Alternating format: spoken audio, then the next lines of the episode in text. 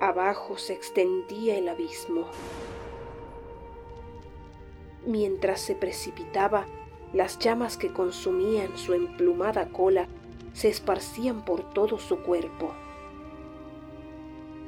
Aunque la caída parecía eterna, apenas sentía dolor.